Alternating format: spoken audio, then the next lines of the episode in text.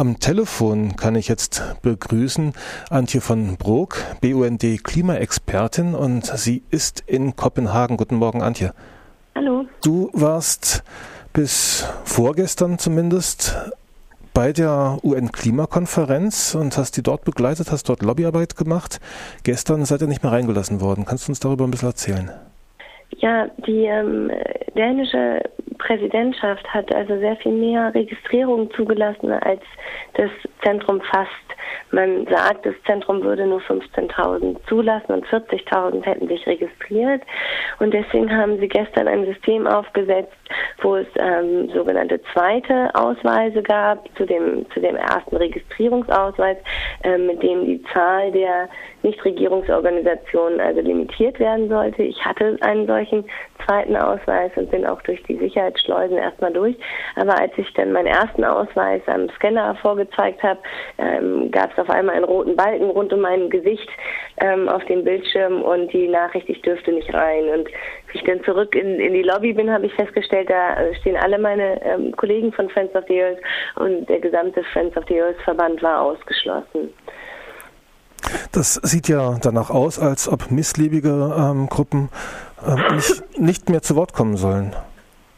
Ähm, ja, zumindest hatten wir den Eindruck, dass also erstens alle Möglichkeiten genutzt werden, Nichtregierungsorganisationen komplett draußen zu lassen. Ähm, die Gründe, die uns dann genannt worden waren, auch ein bisschen fadenscheinig. Man sprach von sicherheitstechnischen Gründen ähm, und Bedenken, dass die Konferenz gestört werden könnte. Wir haben uns dann alle, es waren ungefähr 60 Kollegen, äh, dort im Foyer direkt ähm, auf den Fußboden gesetzt und einen Sitzstreik gemacht für fünf Stunden und ähm, die Zulassung eingefordert. Der Kompromiss, der uns dann angeboten wurde, war, war kein Kompromiss, den haben wir abgelehnt und haben dann am Nachmittag das Konferenzgelände verlassen.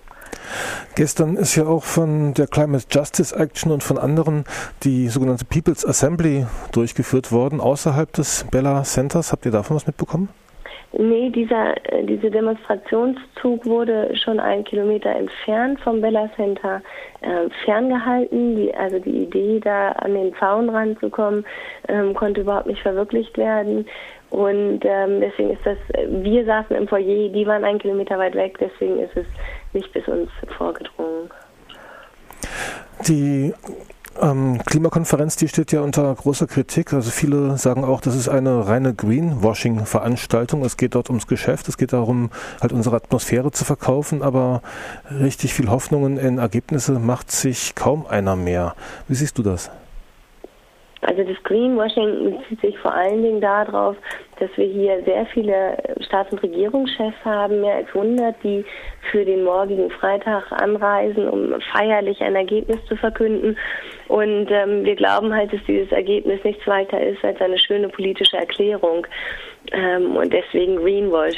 Ähm, Soweit, dass wir über die Beteiligung des Kohlenstoffmarktes reden könnten oder so, sind wir gar nicht gekommen, weil die Details hier bisher nicht verhandelt werden konnten. Denn in den großen Punkten gibt es immer noch zu viel Streit. Die Industriestaaten weigern sich standhaft, endlich die Reduktionsziele zuzusagen, die sie unbedingt erfüllen müssen, um die Welt noch zu retten.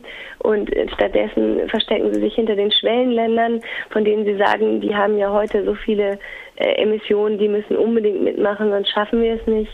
Ähm, und so ist eigentlich keine Bewegung reingekommen in die Verhandlung von Anfang an.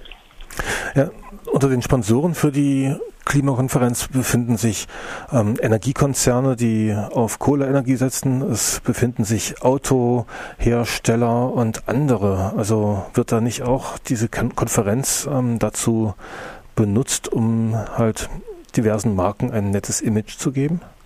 Ja, das ist ganz interessant. Ähm, ich habe mit einem Kollegen drüber geredet, der sagte, Mensch, die Nichtregierungsorganisationen sind ja drin so richtig visibel und die Unternehmen sieht man gar nicht. Warum sind die denn so zurückhaltend? Die Unternehmen machen das halt auf eine ganz andere Art und Weise. Die ähm, ähm setzen äh, interessante äh, Workshops in den Mittagspausen und Abendveranstaltungen an, wo es ein schönes Buffet gibt und treten da dezent, aber bestimmt auf, um ihre Position zu verteidigen. Und ihre Logos sieht man also in der Konferenz kaum. Stattdessen ist die gesamte Innenstadt von Kopenhagen ähm, gepflastert mit großen Plakatwänden. Auf dem Rathausplatz ist eigentlich ein, ein Unternehmensrummel aufgebaut worden äh, mit Musikbühne und so weiter. Und ähm, auf die Art und Weise sind die Unternehmen einerseits präsent, andererseits nicht in direkten Kon Kon Verbindung zu bringen mit, mit der Kopenhagen-Konferenz. Ähm, das ist wieder ein, ein, sehr typisches Vorgehen für die Unternehmen, ähm, so hintenrum äh, sich ihren Einfluss einzukaufen. Ja, auf ihren eigenen Webseiten oder durch ihre PR-Agenturen geben sie das aber dann doch in die Öffentlichkeit bekannt. Ja, hier Autohersteller aus Asien, bekannt für Kleinwagen, ist einer der Unterstützer und so weiter und so fort. Ähm, ja, die deutsche Position, also die Bundeskanzlerin, ähm, sie wurde ja auch schon mal Klimakanzlerin genannt, man könnte sie auch CO2-Kanzlerin nennen, die hat jetzt Tuvalu geopfert, hat gesagt, ja, sie hält fest an 2% statt an 1,5 Prozent der deutschen. Wir reden von Grad. 2 Grad und 1,5 genau, Grad. Stimmt, Entschuldigung, ähm, Grad, also 2 Grad ähm, Temperaturanstieg statt 1,5 Grad. Der deutsche Umweltminister hat am vergangenen Sonntag, noch bevor er nach Kopenhagen gefahren ist, gesagt, dass er an Kohlekraftwerken festhält, also nochmal neue bauen möchte, dass er die, den Ausbau erneuerbarer Energien nach hinten schiebt und lieber noch an der Atomkraft festhalten will. Was kann man dazu sagen? Das eigentlich Skandalöse ist, äh, sind gar nicht die zwei Grad. Das ist schlimm genug, weil wir wissen, dass wenn die Temperatur bis zu zwei Grad ansteigt, dann wird schon im Vorfeld sehr viel passieren. Unter anderem wird Tuvalu unbewohnbar werden. Aber das eigentlich Skandalöse ist, dass dieses zwei Grad, diese zwei Grad Grenze historisch wiederholt wird, sich aber nicht in Zielen übersetzt, diese auch nur diese zwei Grad zu halten. Also wir, wir, haben eine Behauptung, die Bundesregierung würde an zwei Grad festhalten. Gleich Gleichzeitig haben wir eine Zusage, dass es weitere Kohlekraftwerke geben soll, die uns in eine ähm, CO2-intensive Zukunft führen und nicht in eine CO2-arme Zukunft.